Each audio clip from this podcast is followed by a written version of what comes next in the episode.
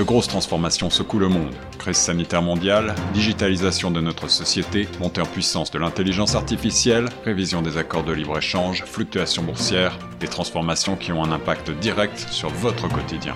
Torontois et Torontoises, pour vous permettre de mieux comprendre ces mouvances, la radio Choc FM 105.1 vous propose un coup de phare quotidien sur l'actualité avec Tierno Soumaré. Écoutez Plein Feu Grand Toronto du lundi au vendredi de 8h à 9h sur Choc FM 105.1.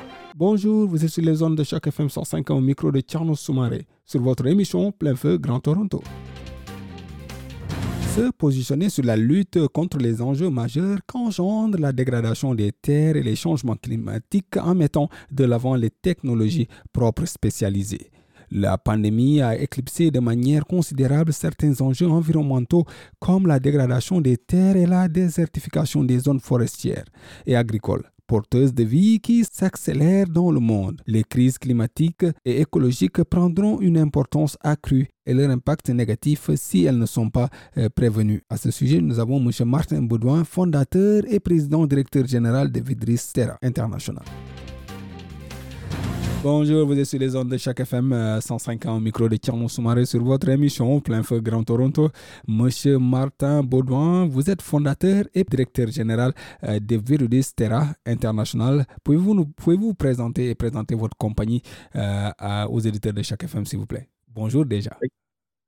Bonjour Tierno, merci de m'avoir aujourd'hui. C'est un plaisir d'être avec toi. C'est. Mon nom c'est Martin Baudouin-Nadeau, président et, fondateur de Virudis Terra une entreprise en technologie verte qui se spécialise dans la restauration des écosystèmes et la remise en production des terres dégradées pour lutter contre euh, la dégradation de la nature et aussi les changements climatiques à grande échelle au niveau mondial. Après une année de pandémie, quel est selon vous euh, l'impact de cette pandémie sur l'écosystème? Euh, l'impact est assez grand parce que depuis que la pandémie elle a commencé, il y a de plus en la, déforestation, le déboisement mondial a augmenté assez rapidement. Parce que souvent, qu'est-ce qui arrive quand les populations tombent dans un mode de de précarité plus grande, la première chose qu'ils vont faire, c'est qu'ils vont couper des arbres et ils vont surexploiter leurs terres. C'est ce qui cause beaucoup de dégradation environnementale lorsque l'aménagement durable, euh, lorsque ces terres-là ne sont pas aménagées de façon durable. Cette pandémie-là, elle, a accéléré la, déforestation et la dégradation euh, de la nature euh, au courant de la dernière année. On a, presque, on a presque tendance à dire que la pandémie a fait revivre un peu la Terre ou bien c'est totalement le contraire alors? Euh, ben c'est sûr que aussi une chose importante à mentionner, c'est que la pandémie euh, aussi, quand on regarde plusieurs scientifiques euh, font un lien entre l'augmentation des maladies infectieuses comme comme la COVID, les, les pandémies, et la dégradation de la nature. Fait que c'est sûr et certain aussi que euh, c'est une chose importante à considérer là, que ces grandes crises qu'on vit présentement, que ce soit la crise climatique, que ce soit la, euh, la crise sanitaire COVID ou d'autres euh, comme la, dégradation de la biodiversité, mais c'est tout interrelié entre eux et ça a tout un impact énorme au niveau économique négatif sur, nos sociétés. Vous opérez aux quatre coins du globe, que ce soit au Canada, en Haïti, au Pérou ou en Afrique. Votre organisme Viridus Terra lance son fonds d'investissement d'impact durable. Pouvez-vous nous donner plus de détails par rapport à votre organisme et aussi euh, au fonds que vous, que, vous, que, vous, que, vous, que vous donnez aux gens. Oui, ben, l'entreprise a été créée en 2015. Euh, c'est comme vous avez dit, on est présent dans quatre pays présentement. Euh, la raison pourquoi qu'on a créé un fonds d'impact qui s'appelle Plusieurs Lives, c'est que il y a beaucoup, présentement, il y a plus de 2 milliards d'hectares de terres dégradées sur la planète. C'est deux fois la grosseur du Canada. Et euh, dans plusieurs dans, plusieurs de ces endroits-là où il y a beaucoup de dégradation environnementale, c'est que les, communautés, les propriétaires de terre n'ont pas le capital pour leur permettre de remettre ces en, état, en production ces terres-là. Euh, ce fonds-là permet de mobiliser des individus des entreprises et des investisseurs institutionnels pour investir dans nos projets et permettre d'emmener ce capital-là pour restaurer, reboiser de des millions d'hectares de terres dégradées euh, sur la planète pour la lutte contre les changements climatiques et euh, la crise écologique. Et c'est dans euh, comment, comment, les financements vont être servis aux gens, mais c'est dans quels critères, critères exactement vous sélectionnez ces personnes ou ces organismes qui vont vous aider à, à, à faire vivre un peu la terre? Ben, qu'est-ce qu'on regarde? On regarde beaucoup euh, des personnes ou des entreprises qui recherchent euh, à faire partie de la solution hein, euh, au niveau de la lutte contre les changements climatiques, mais aussi des, des, personnes et des entreprises qui recherchent à compenser leurs émissions de gaz à effet de serre et devenir carboneutres. Parce que en investissant dans Twitter Life, ça permet aux individus, aux entreprises de compenser leur propre empreinte carbone grâce à l'émission de, de crédits carbone certifiés qui provient des, des, projets dans lesquels on travaille. C'est que non seulement il y a un rendement financier relié à l'investissement, mais il y a aussi euh, des crédits carbone qui appartiennent à l'investisseur qui investit dans Twitter Life, puis qui lui permet de réduire sa propre empreinte carbone. Économie verte basée sur des activités économiques euh, durables. Que pouvons-nous savoir euh, sur l'économie verte? Qu'est-ce que vous pouvez nous expliquer plus sur cette, sur cette, sur cette façon de faire?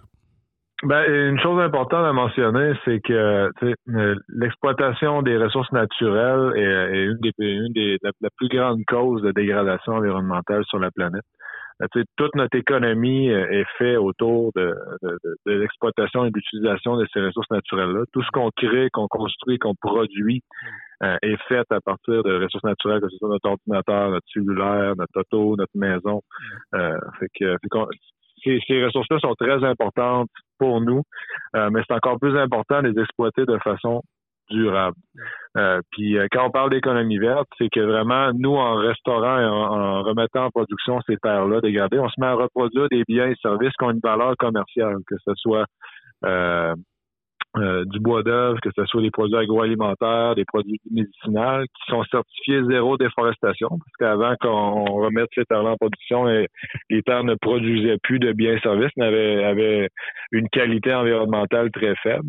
Ce qui fait qu'on est capable de créer une économie verte autour de ça. Non seulement ramener des biens et services qui ont une valeur euh, économique énorme à notre société, mais de façon durable euh, avec des produits éco-responsables. Quel est le retour que vous avez euh, de votre travail que vous avez eu à faire avec ces quatre pays pour le moment où vous êtes travaillé ensemble? Comment sont-ils satisfaits ou comment vous, en tant qu'organisme, êtes-vous satisfait de cela? Ah, ben, C'est sûr que si on regarde nos activités en Haïti, qui est, qui est un des pays les plus difficiles à travailler en Amérique. On a eu des, résultats incroyables malgré des sécheresses comme comme le pays avait jamais vu causées par l'impact des changements climatiques, les crises sociopolitiques et tout ça pendant pendant notre projet de trois ans qu'on eu là-bas depuis 2017. Puis finalement, on a restauré plus de 200 hectares là, qui sont rendus, euh, qui n'avaient plus rien qui poussait. Les communautés croyaient même pas que c'était possible de faire pousser encore euh, des, arbres, des plantes directement sur ces terres-là. Mais aujourd'hui, ces, ces terres-là sont sont, euh, sont, sont rendues des forêts, des agroforêts productives. Ça, c'est un, un des grands succès qu'on a eu euh, jusqu'à maintenant. Puis aussi, on euh, on a été beaucoup impliqué à la remise en production de, sites miniers après exploitation, là, refaire pousser des, forêts directement sur euh, de la roche, des rejets miniers. Euh, ça, ça a été une de nos grandes réussites avec les technologies, les hautes technologies qu'on amène, mm. qu'on est très fiers d'avoir réussi à accomplir dans les dernières années. Hmm, on ne parlera pas de cela sans pour autant parler de politique aussi. Euh, on sait que pour une volonté que ça, que ça se fasse beaucoup plus bien dans le monde, on sait au moment où les grandes puissances ne sont vraiment pas d'accord sur le comment gérer euh, le climat. C'est quoi qui bloque l'avancée des programmes établis par les écologistes? C'est quoi Qu'est-ce qui bloque exactement? Est-ce politique ou c'est plus que cela? Euh, ben, je pense que le, le pour faire une transition vers une économie à faible carbone, puis pour lutter contre les changements climatiques, ça prend du changement. Puis euh, c'est sûr que du changement, souvent, ça prend du temps. Les gens ont besoin de aiment euh, souvent le statu quo et, et, et leur routine et leurs habitudes. Qu'est-ce que ça prend? Ça prend beaucoup de sensibilisation directement dans les, citoyens, les, gens de la société, pour qu'ils soient au courant des, des, solutions et comment on peut lutter contre ces grands défis-là qui s'en viennent. Et si on le fait pas, quel est l'impact que ça va avoir? Parce que euh, qu'est-ce qu'on vit présentement avec la, crise euh, euh, sanitaire de COVID-19? C'est rien comparativement à ce qui s'en vient si on ne fait rien pour lutter contre les changements climatiques et la crise écologique. Si on regarde la science, ça démontre très bien que l'impact va être beaucoup plus grand que ce qu'on vit présentement. c'est pour ça qu'en sensibilisant les gens, c'est la manière, la meilleure manière euh, de leur faire comprendre qu'il y a des solutions possibles, qui n'est pas un coût. On peut réussir à lutter contre ces changements-là et, et créer de la, richesse pour tous. Et c'est pour ça qu'il faut en parler de plus en plus de, de ces solutions-là qui, euh, qui sont promis, qui sont amenés par plusieurs organisations un peu partout sur la planète. Quand vous dites sensibiliser les gens, vous écartez un peu la piste politique? Oui, ben nous, c'est sûr que euh, régulièrement, on va rencontrer euh, le, les, les, décideurs à différents niveaux, que ce soit le, des gouvernements provinciaux, fédéral ou d'État. Euh, fait que ça, c'est des choses qu'on fait régulièrement pour les sensibiliser sur, sur, les solutions. Mm-hmm.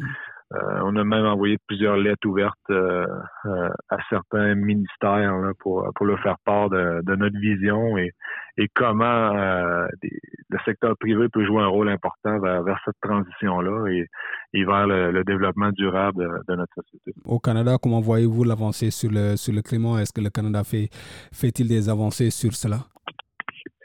je crois que le Canada est sur la bonne voie. Je pense si on regarde les, dernières annonces euh, qui ont été faites avec 2 euh, milliards d'arbres, avec euh, il y a des budgets qui s'en viennent aussi énormément pour pour le financement des énergies renouvelables et aussi de toutes les solutions fondées dans la nature pour, pour lutter contre les changements climatiques.